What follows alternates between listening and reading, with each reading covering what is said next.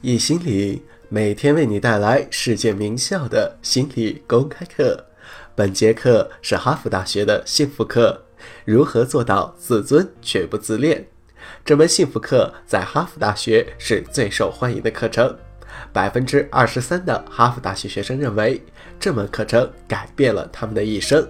本门课的授课导师泰本也被誉为哈佛大学最受欢迎的导师。下面。课程开始。我们上节课说过，自尊是好的，是非常重要的。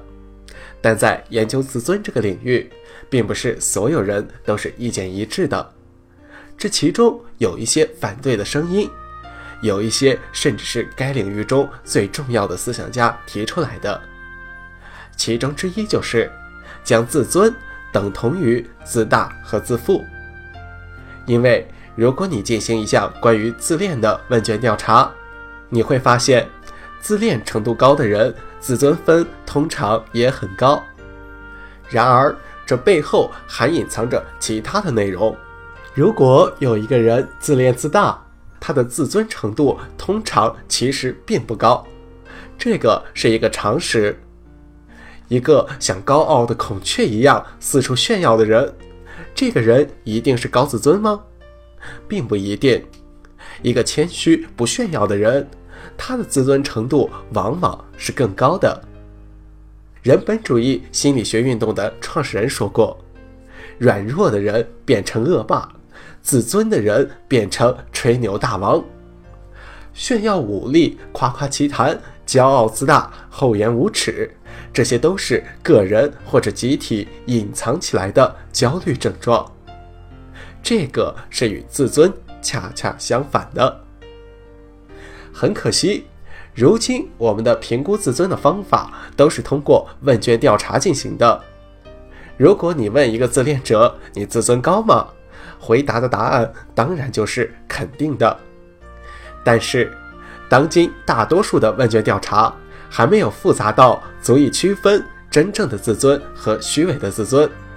识破那些自我效能和自尊心的伪装。不久的将来，我们能够更加客观地对它进行衡量。与之相似的，还有很多的观点认为，高自尊会使人过分的高估自己，最终对人造成伤害。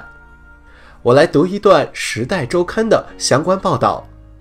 这篇报道是关于六个国家的十三岁孩子。做的一次标准化的数学测试，韩国孩子表现的最好，美国孩子表现的最差，排在西班牙、芬兰和加拿大之后。坏消息是，除了三角和等式外，试卷上还有一道判断题，就是我是否擅长数学。美国的孩子居然有百分之六十八选择了是，排在世界第一。美国的孩子可能不懂数学，但显然他们对新式的自尊课程掌握得非常的好。这些课程教会孩子们自我感觉良好，因为很多的老师不论孩子做什么，都会不分青红皂白地给予赞美。他们是这样认为的，因为自尊是好的，是社会的疫苗，有很多研究都支持了这点。那么如何提高自尊呢？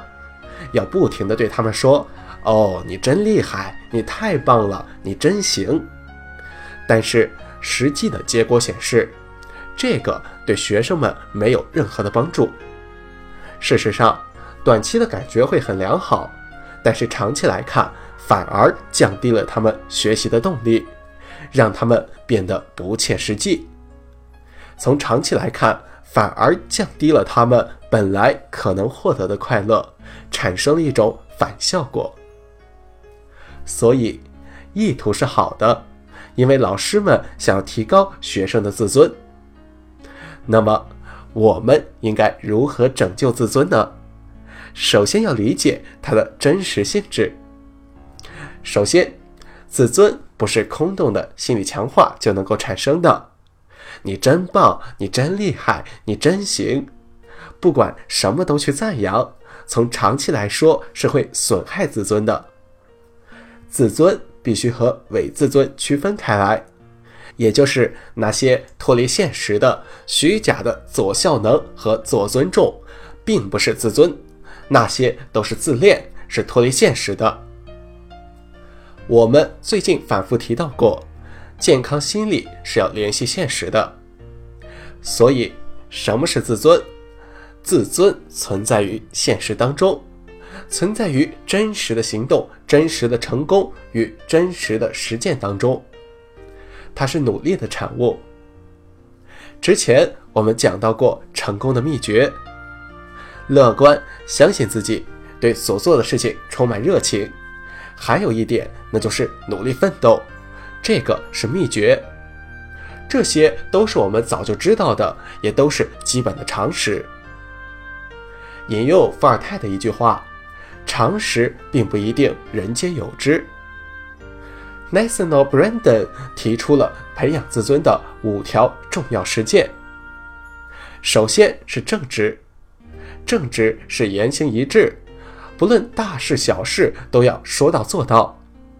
如果我们言行不一致，那么我们本质上是在对自己说：“我的话无关紧要，不重要。”与之相反。如果我们真诚地遵守承诺，言行一致，以低要求许诺，以高要求履诺的时候，就是以行动对自己说：“我的话很重要，我很重要。”所以要正直，要有自我觉察，了解你自己，也就是具备自我意识。第二点，目的性，有目标，确定自我协调的目标。努力去追求有目标、有使命的生活。第三，担起责任。要记住，没有人能够帮你，只有靠你自己才能够创造生活。第四，要自我接纳，每天都要允许自己有人的天性。最后，要有主见，该说不的时候要说不，该说是的时候要说是。我们需要有支持我们信仰的东西，这些东西经年累月能培养起我们的自尊，它们也是自尊的产物。这个是潜在的自我增强的循环，这个就是自尊。自尊领域还有其他的问题，其中有一项重要的批评，很多的研究表明。高自尊的人更加的慷慨，对他人更加的博爱。总的来说，他们都是好人。许多的研究都表明了这点，这个很棒很好。但是还有很多的研究恰恰相反，高自尊的人表现出反社会行为，他们充满着攻击性的不合作行为，这点对于特别亲近的人尤其的突出。一些研究显示了这种敌意程度是与高自尊相关的，这些证据自相矛盾，无法解释。自尊到底是怎么回事呢？这个问题直到最近才被弄清楚。明天我们会从三级的角度来详细的谈一下自尊的不同水平。欢迎大家点赞、打赏、订阅我们。